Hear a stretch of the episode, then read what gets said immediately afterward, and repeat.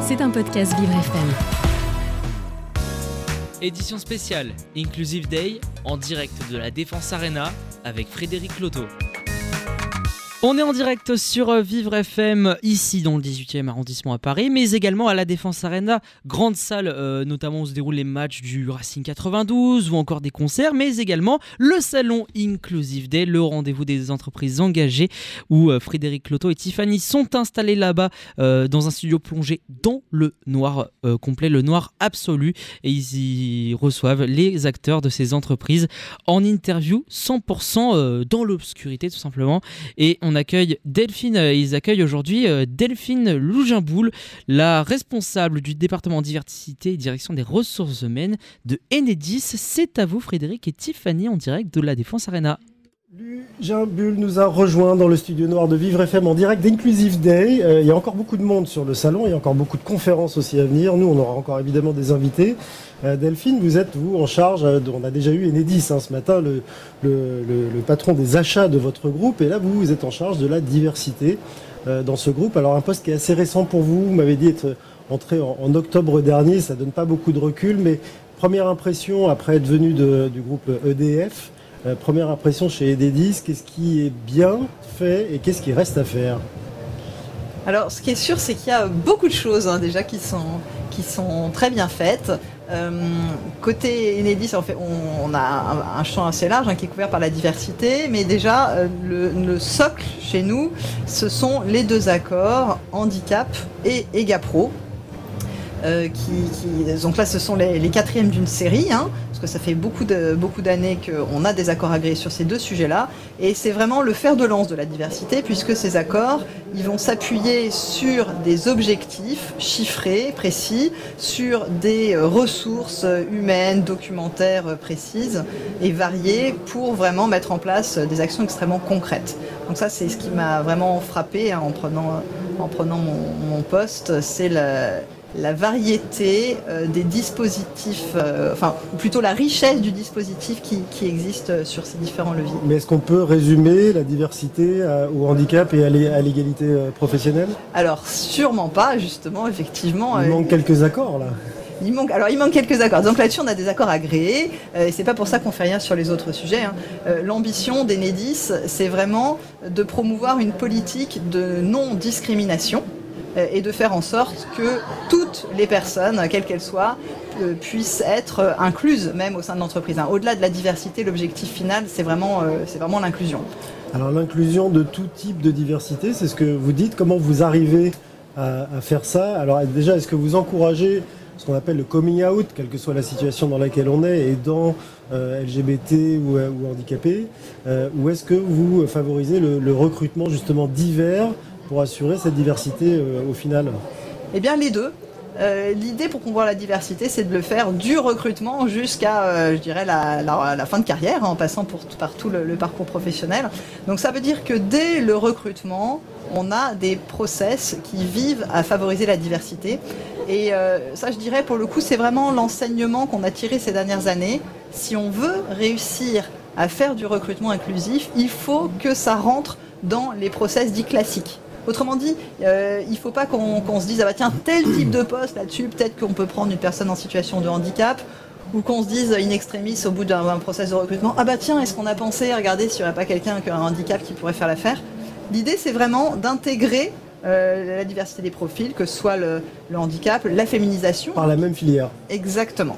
Vous arrivez à trouver, vous arrivez quand même à trouver euh, chaussures à votre pied, notamment sur des fonctions qui nécessitent peut-être des, niveaux scolaires un peu plus importants que les autres, parce que euh, Enedis, c'est une grande maison qui gère quand même parfois des, choses assez euh, techniques et technologiques.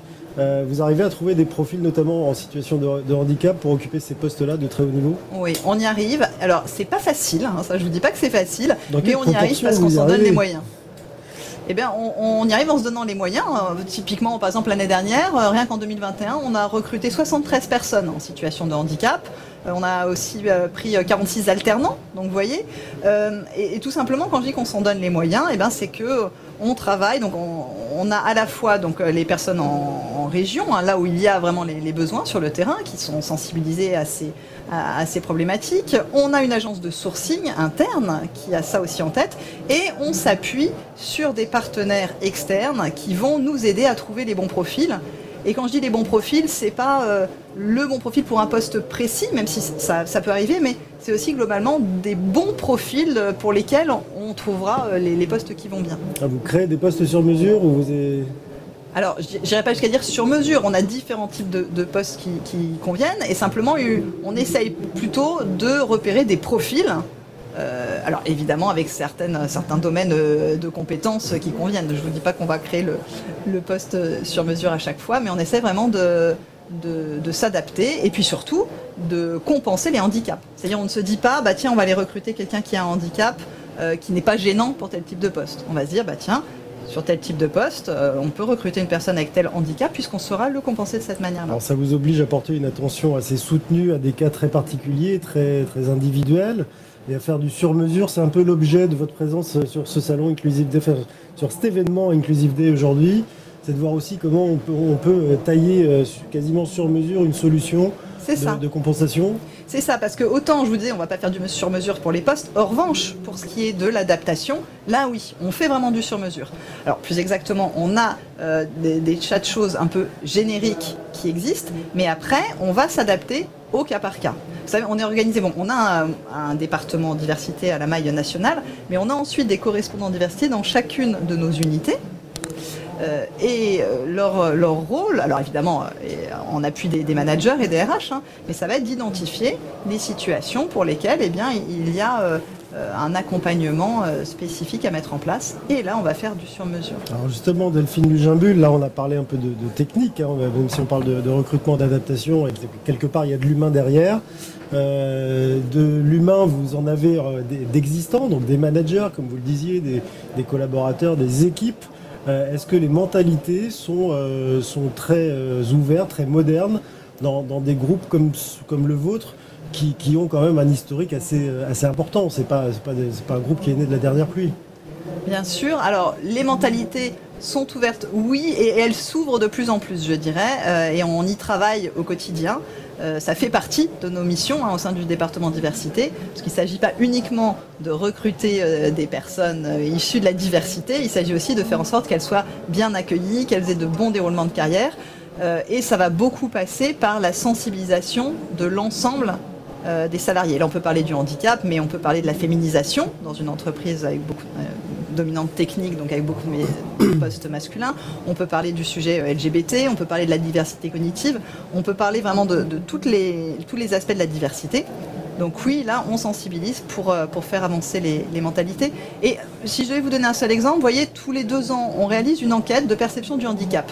Eh bien, euh, l'enquête réalisée cette année montre qu'il y a vraiment maintenant une grande majorité euh, de salariés et de managers qui sont en situation de handicap ou pas, qui considèrent qu'avoir une personne en situation de handicap au sein d'une équipe, euh, c'est une source de performance, euh, de cohésion, et donc c'est positif pour l'équipe. Mais ils savent l'expliquer, ça, Delphine Lugimbul, parce que c'est pas évident, même pour nous. Moi, je crois pas que je saurais l'expliquer en standard.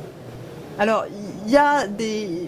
La première euh, raison qui. Il y en a plusieurs. D'abord, il y a l'aspect la, diversité en lui-même. Bah, tout simplement, euh, ça, il y a pas mal d'études qui montrent que toutes les entreprises qui favorisent la diversité, ça améliore la performance parce que euh, ça, phosphore plus, on réfléchit mieux quand on pense pas de la même manière. Et finalement, le handicap permet de jeter un autre regard sur le monde. Je suis un peu en train de le tester là, même si le terme regard n'est pas très adapté. Mais en tout cas, on sent les choses Situation différemment voilà, quand on est porteur d'un handicap et, et, les gens autour le ressentent. Et puis dans les équipes, il y a aussi quelque chose, euh, quelque part autour de la cohésion. Quand il y a une personne qui a un handicap qui peut, qui peut avoir un impact euh, au quotidien, eh bien l'équipe euh, doit le, euh, le, prendre en considération et ça va donc amener à développer en partie euh, l'empathie, la solidarité. Oui, des choses qui n'existent pas forcément dans un milieu concurrentiel la plupart du temps. On essaye de gravir certains échelons parfois ou de d'écarter certaines autres personnes. Tiffany, est-ce que vous êtes avec nous? Je suis là. Alors moi, je voulais vous proposer d'ouvrir aussi les, les, chakras de Delphine Lugimbul, et pas les chakras, pardon, les narines. Oui, les narines, les naseaux. Puisque vous nous proposez des choses à sentir. Alors cet après-midi, on a quoi au programme? Pour, euh, pour Delphine Toujours de la douceur. Ah. Écoutez, Ah, je suis d'humeur douce. Ouais, ouais, ouais. On a fait un tour, la on chance. a J'en fait un avais tour sur le mentos un peu violent et on est revenu sur la douceur. Alors on aura peut-être aussi quand même de la fraîcheur, mais de la douceur. Je m'étais dit que, ayant quelqu'un du groupe LVMH, il fallait proposer du Pas LVMH. LVMH. Ah, bah zut, bah oui, mais moi j'arrive Si dans vous le aviez noir, quelque chose qui petit peu électrique, par exemple, Eh bah écoutez, ça sera quand même du LVMH du coup. Tant pis pour eux, la personne de LVMH plus tard.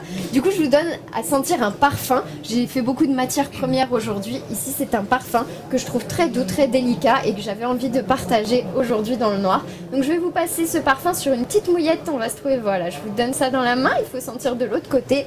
Et Frédéric, vous l'avez aussi. Bon, la- bonne nouvelle Delphine du Jambule, c'est que vous venez de changer de groupe en moins d'un quart d'heure Voilà. dans le noir. Oh là, pas mal. J'espère que j'ai une promotion au passage. Ah, ça sent très bon.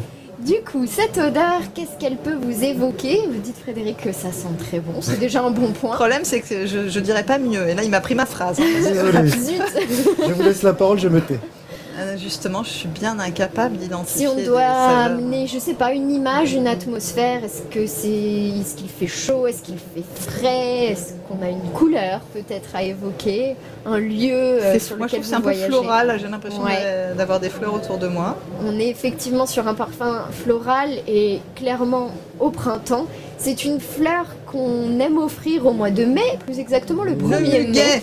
Et oui, on a ici le muguet qui est merveilleusement travaillé dans ça, le parfum. un indice capillotracté. Et, euh, tout ça. euh, On est sur le parfum Diorissimo de Dior, euh, que je trouve un parfum assez unique, iconique de la maison Dior, qui est un parfum assez ancien, hein, des années 70, euh, mais qui donne vraiment une très belle, euh, une très belle sensation de muguet. C'est pas juste un muguet. Un muguet, en fait, on peut pas utiliser de la moindre huile essentielle pour, euh, pour en récupérer, pour l'avoir dans le parfum. Donc c'est vraiment à partir de matières de synthèse et d'autres matières. Par exemple, vous retrouverez du jasmin ici, qui va aider à amener une belle richesse de muguet. Donc c'est euh, encore un nom scientifique euh, comme depuis ce matin C'est ou- Diorissimo. Ah, Diorissimo. Diorissimo de Dior. Si c'est pas beau ça. Très joli, très, Très bon. très, très agréable, ça fait, euh, ça fait beaucoup de bien. Euh, Vous parliez de sensibilisation, Delphine Luginbull, tout à l'heure. Comment vous faites pour sensibiliser d'abord autant de collaborateurs disséminés sur l'ensemble du territoire euh, de manière efficace, rapide, parce que j'espère, enfin j'imagine que vous avez vous donné quelques objectifs à, à- au moins à moyen terme. Euh, que- quelles sont les solutions que vous pouvez employer pour mettre tout le monde, ou presque à niveau?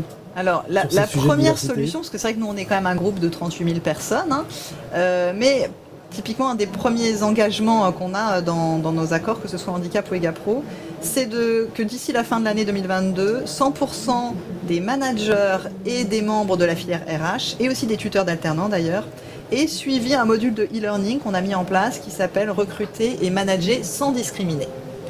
Donc c'est un parcours digital Voilà. sur lequel ils vont euh, réagir, il y a des questions qui leur sont posées. Ils doivent, euh, Exactement, et puis surtout, bah, on, leur, on, leur, euh, on leur porte hein, les, les principes de la, de la non-discrimination parce que euh, mais- mais on, a- on peut être aussi bien intentionné que vous, on a tous des stéréotypes, ça il faut le savoir.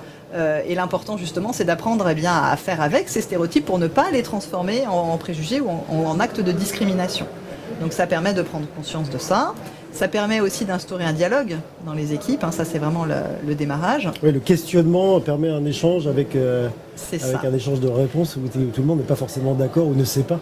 Exactement. Et donc ça, c'est très transverse. Et puis après, eh ben, on va aussi intervenir sur euh, plein de champs variés. Alors on a parlé du handicap, euh, il y a l'égalité professionnelle, le sexisme, le harcèlement sexuel. Là, on, est, on a commencé donc cette année euh, à lancer des choses sur le sujet LGBT. Donc ça va être quoi? Eh Bien, ça va être, euh, ça peut être des webinaires, euh, des ateliers, des guides repères. Et c'est très fréquenté parce qu'on sait que les entreprises comme les vôtres mettent beaucoup de choses en place, mais les gens se déplacent peu ou, ou vont peu consulter les, les documents sur les intranets ou participer à des séminaires ou des, des présentations générales. Eh ben, c'est pour ça qu'on essaye de fournir des formats variés.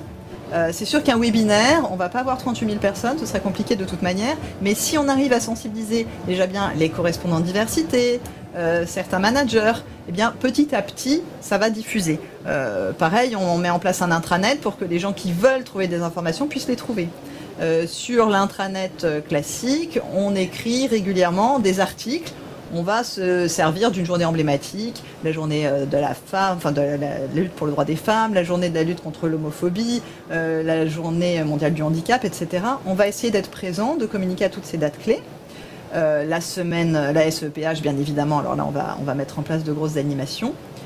et l'idée ensuite, c'est aussi de le décliner au sein des équipes. Et c'est là qu'on s'appuie sur les correspondants handicap, les managers, pour en créer tout ça petit à petit. Et là, je dirais, vous me demandiez au tout début, bah, sur quoi est-ce qu'il nous reste du travail à faire? Bah, Clairement, c'est là-dessus. C'est vraiment sur le fait progressivement la diversité devienne, euh, fasse vraiment totalement partie du quotidien. Moi je dirais on aura réussi le jour où ce sera même plus un sujet. Voilà, on n'en parlera plus dans les discussions qu'il y aura devant la machine à café entre les 38 000 collaborateurs du groupe Enedis. Merci Delphine Bugimbul d'être venue euh, nous parler de ce sujet et puis de la manière dont vous le faites euh, avancer au sein de ce groupe assez gigantesque. Euh, je vous laisse le soin de, garder votre mouillette au muguet parce que franchement ça sent très très bon. Même si on est en juin bah voilà prenez ces quelques fleurs. Merci d'avoir été d'avoir passé ce moment dans le noir absolu avec nous. Et puis à très bientôt sur notre antenne.